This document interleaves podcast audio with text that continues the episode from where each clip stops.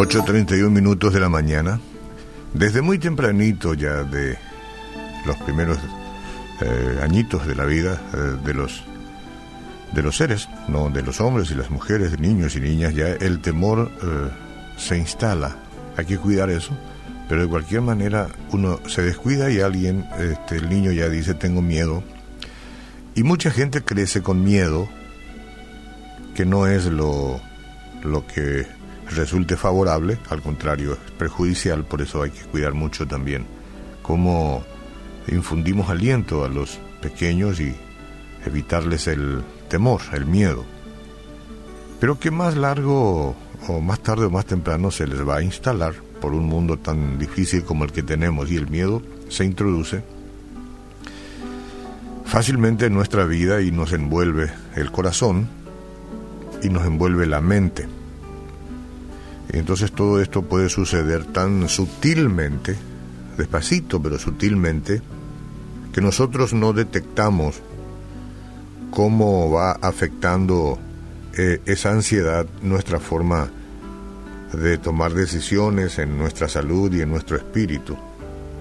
Al final muchas personas pierden lo mejor de Dios porque el temor les impide caminar por fe para hacer la voluntad del Padre Celestial. Es un gran tema este. ¿eh? El temor puede aparecer, digo, a lo mejor parece poco importante al comienzo,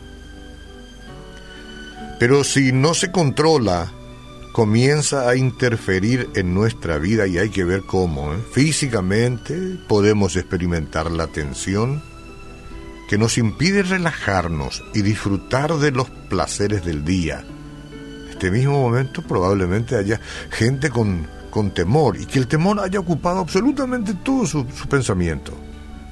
Y son temores que pueden estar ahí, que son infundados quizás de, de, cosas que no van a suceder nunca, pero el temor es huésped que no se quiere ir de la mente de uno. La ansiedad constante puede ocasionar problemas de salud. Nuestra mente pues puede ser nublada por el miedo, lo cual puede limitar lo que estamos dispuestos a pensar y considerar.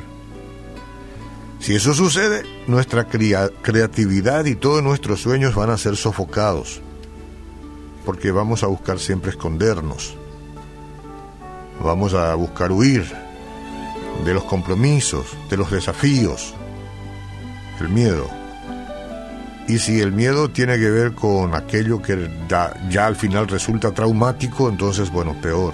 Toda la psicología queda aplastada, ¿no? La psicología de uno. No es una cuestión de decirle a la gente, así nomás no, tengan, no tengas miedo. El miedo es, está ahí. Es increíble, pero no podemos quedarnos con ello porque no vamos a vivir una vida de temor, no tiene sentido. La parálisis mental que acompaña a menudo al temor que no es controlado, estamos hablando de ese temor que no podemos controlar, es muy peligrosa para nuestra vida espiritual también. A menos que se confíe a Dios, un solo temor puede dominarnos fácilmente por muchos años, por toda la vida, teniendo nuestra actitud con una sensación general, siempre, siempre de inquietud, siempre. Nos volvemos indecisos, angustiados al pensar que tomamos una decisión equivocada.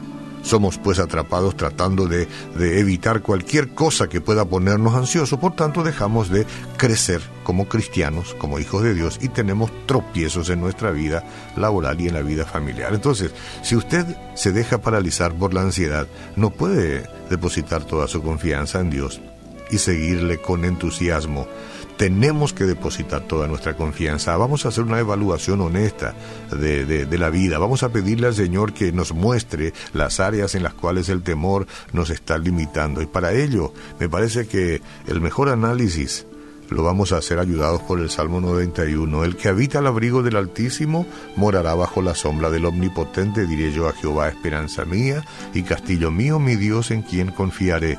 Él te librará del lazo del cazador, de la peste destructora. Con sus plumas te cubrirá y debajo de sus alas estará seguro o segura. Escudo y adarga es su verdad No temerás al terror nocturno, ni flecha que vuele de día, ni pestilencia que ande en oscuridad, ni mortandad que en medio del día destruya. Caerán a tu lado mil y diez mil a tu diestra, mas a ti no llegará. Dile al Señor, sí, yo también quiero esta palabra para mí. Quiero esta palabra para mí. Bueno, ciertamente tus ojos mirarán y verás la recompensa de los impíos, porque has puesto a Jehová, que es mi esperanza, el Altísimo, por tu salvación. No te sobrevendrá mal ni plaga tocará tu morada. Quiero esta palabra para mí, Señor. Para mí también, ¿sí? No te sobrevendrá mal ni plaga tocará tu morada, pues a sus ángeles mandará cerca de ti que te guarden en todos tus caminos.